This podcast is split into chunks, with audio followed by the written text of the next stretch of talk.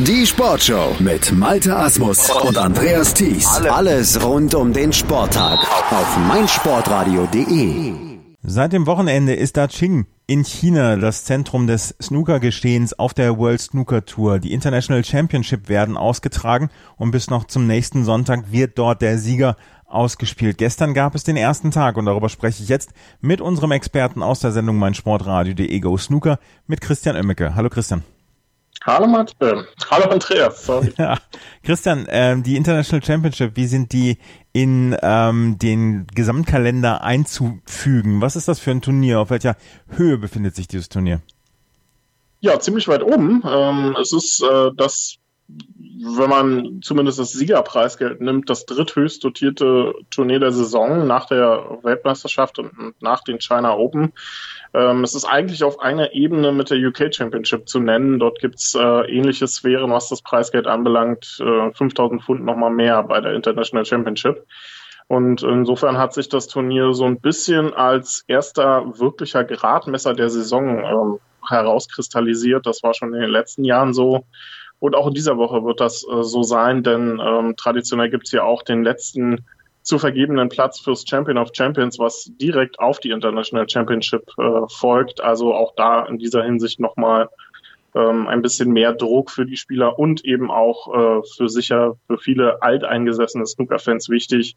Lange Distanzen gleich von Beginn an, also Best of 11 und eben nicht Best of Seven oder Best of Nine. Also auch in dieser, auch in dieser Hinsicht mehr ein traditionelles Snooker-Turnier. Ja, also ähm, insgesamt ein Turnier, auf das man wirklich gucken kann. Gestern gab es schon die erste Runde, beziehungsweise die ersten Matches der ersten Runde.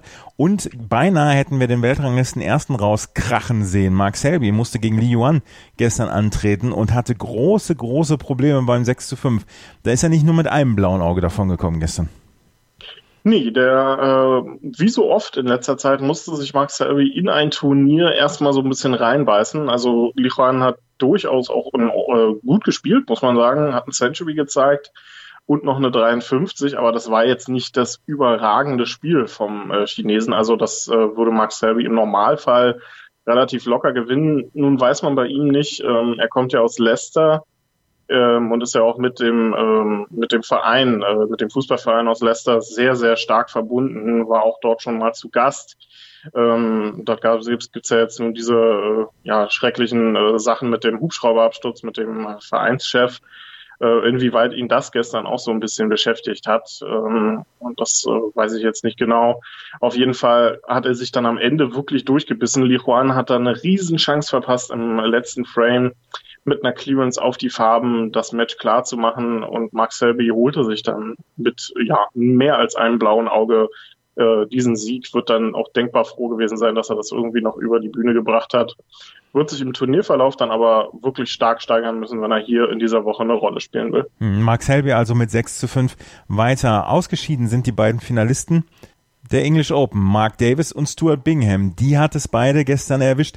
Ähm, Stuart Bingham unterlieg, unterlag Eden Sharaf mit 3 zu 6 und auch Mark Davis verlor gestern. Ähm, was war da los, dass beide verloren haben? Mark Davis gegen Joe Perry, gut, das äh, kann man, das kann schon mal passieren, aber dass Stuart Bingham gegen Eden Sharaf ausscheidet, das war dann doch eher eine große Überraschung. Ja, definitiv. Also gegen Joe Perry darf man, glaube ich, äh, verlieren, wie du schon richtig gesagt hast. Ähm, auch weil Joe Perry gestern durchaus ein gutes Match äh, gezeigt hat. Und man darf bei dem nicht vergessen, der hat keine Probleme mit Jetlag. Ähm, denn der war unter der Woche ja in Macau bereits unterwegs beim Macau Masters. Das heißt, ähm, der hat sich jetzt nicht erst an diese asiatischen Zeiten gewöhnen müssen. Und Mark Davis, äh, der kam aus England, da ist es sicherlich nochmal ein kleineres äh, Problem, dann auch mit Jetlag. Und er hat es einfach nicht geschafft, seine Chancen vernünftig zu nutzen. Bestes Beispiel, der achte Frame hat eine 52 vorgelegt, kurz vor dem Frameball dann verschossen und Joe Perry räumt mit einer 54 dann eben den Tisch ab und ähm, geht mit 5 zu 3 in Führung. Das war so ein bisschen die Vorentscheidung, denn eigentlich war Mark Davis in dieser Zeit drauf und dran, so ein kleines Comeback zu starten. Und äh, Stuart Bingham, das überrascht mich schon ein bisschen, dass er mit 3 zu 6 relativ klar auch gegen ähm, Eden Sharaf gewonnen hat, gegen den man jetzt nicht äh, das nicht unbedingt erwartet hat. Klar, Sharaf auch inzwischen ein, ein, guter Spieler auf der Main Tour, aber eben auch keiner, der jetzt dafür bekannt ist, ständig die Topspieler aus den ähm, Reihen zu hauen. Und ähm, das war eine, eine ziemlich gute Leistung dann auch gegen Ende. Er hat zwei Frames, nämlich den sechsten und den achten, dann auf die Farben, einen sogar auf schwarz gewonnen. Und das sind dann eben die Frames, die so ein Match dann auch gerne mal entscheiden. Da bringt Stuart Bingham dann auch so eine 130 im vierten Frame, nicht mehr viel. Ähm, wird ihn sicherlich ein bisschen ärgern, gerade nachdem es letzte Woche ja so gut lief ähm, bei den English Open. Aber gut, ist jetzt dann halt so gelaufen und für ihn Sharaf äh, sicherlich ein wichtiger Sieg, sehr viel Preisgeld, der muss er auch ein bisschen gucken, dass er sein Mentor-Ticket erhält. Ja, auf jeden Fall sind hier zwei ähm, der, ich sag mal, größeren Namen ausgeschieden. Ein ganz großer Name, der zu den besten Spielern eigentlich bislang in dieser Saison gehört. Äh, das war Kyron Wilson. Und auch der war der Favorit gegen Yon Si-jun. Allerdings muss man dann auch dazu sagen, Si-jun, der Chinese, hat bislang auch eine Riesensaison gespielt. Das war ein bisschen Lospech dann für Kyron Wilson. Aber dass er gestern dann mit 2 zu 6 ja krachend ausscheidet, damit war dann doch nicht zu rechnen. Nicht in dieser Höhe, wie ich fand. Wie ging es dir? Ja, ähnlich. Also äh, man muss aber auch dazu sagen, dass es gar gestern auch nicht unbedingt nur Juan Sijun war, sondern auch Karen Wilson hat deutliche Probleme gehabt, ins äh, Match reinzukommen. Ähm, lag dann auch sehr schnell mit 2 zu 0 und dann auch 3 zu 1 hinten und ähm, hat diesen Rückstand einfach nicht mehr wettmachen können. Gewann dann einen Frame noch nach dem Mid-Session Interval, aber es gab kein einziges höheres Break vom Engländer. Ähm, Karen Wilson kämpft so ein bisschen ähm, jetzt mit seiner Form. Ähm, Nachdem es äh, in die Saison ja bärenstark ging, Six Words WM gewonnen, Paul Hunter Classic gewonnen und auch sonst sehr gut gespielt, ähm, ist jetzt so ein bisschen ein kleiner Knacks drin. Ne? Das kann passieren. Aber das darf natürlich nicht zur Gewohnheit werden. Ähm, da muss er sich jetzt schnell wieder rauskämpfen aus dem Tief.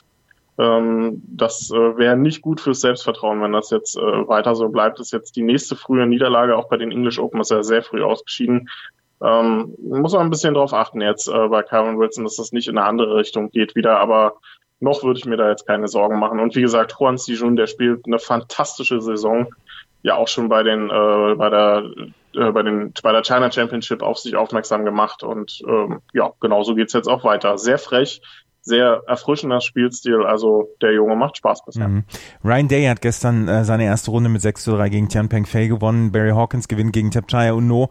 Auch einen der Spieler, die in den letzten Wochen für Aufsehen sorgen konnten mit 6 zu 2. Jimmy White, der Altmeister, ist mit 0 zu 6 an Yan Bingtao gestern gescheitert.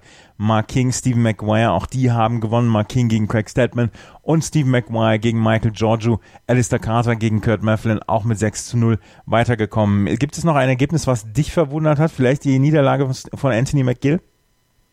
Ja, Anthony McGill ist auch so jemand, der in dieser Saison überhaupt noch nicht ins Rollen kommt. Ähm, der hat eigentlich ein, ja, seit seiner bitteren Niederlage relativ früh bei der Weltmeisterschaft im letzten Jahr, als er eigentlich in guter Form war, äh, diese doofe Niederlage gegen Ryan Day, die er da kassiert hat, seitdem kämpft er so ein bisschen damit, sich wieder vernünftige Ergebnisse einzufahren, hat dann oft so gegen Ende des Matches, obwohl er sehr gut in Führung liegt, ähm, beziehungsweise sich hier super rangekämpft hat. Er lag 2 zu 4 hinten gegen einen am Anfang furios aufspielenden Stuart Carrington, hat sich dann auf 4 zu 4 wieder rangekämpft.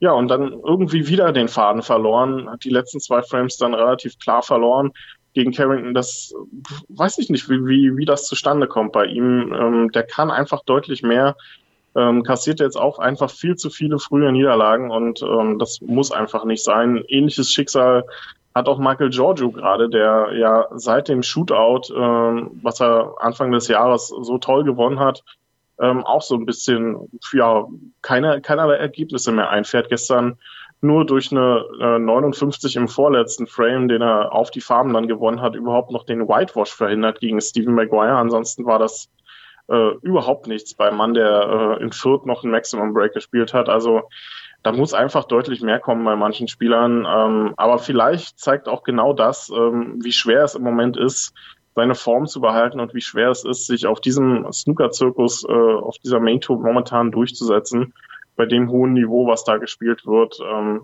ist vielleicht auch ähm, ein sehr gutes Beispiel dafür, wie es in einer Woche enorm gut laufen kann und in der nächsten Woche scheidet man dann eben wie Mark Davis und Stuart Bingham auch in der ersten Runde aus. Mhm. Heute geht's weiter mit vielen Erstrunden-Matches.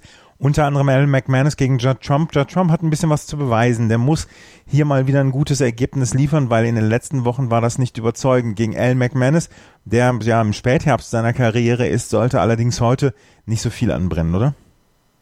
No, das würde ich so gar nicht sagen. Ähm, Alan McManus ist äh, auch ein Spieler, der gerade in den letzten Jahren ja immer mal wieder so für Furore sorgt. Wir erinnern uns alle an seinen tollen Viertelfinallauf bei der Weltmeisterschaft. Aber es stimmt schon. Im Normalfall muss das ein äh, klarer Sieg für Judd Trump werden, auch gerade weil der jetzt über ein Jahr auf einen Turniersieg wartet.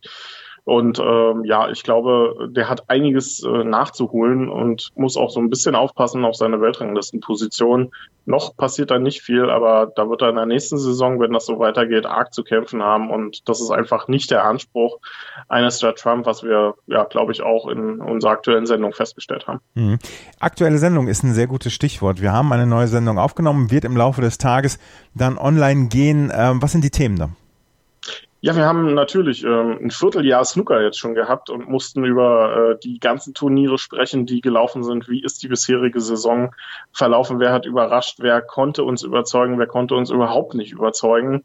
Was waren so bisher die Highlights der aktuellen Saison? Was, äh, was halten wir von Ronnie O'Sullivan und seinen aktuellen Spielereien? Was ist äh, mit den ganzen Sperren, die es im Moment gibt im Snooker? Also es gab eine ganze Menge zu besprechen.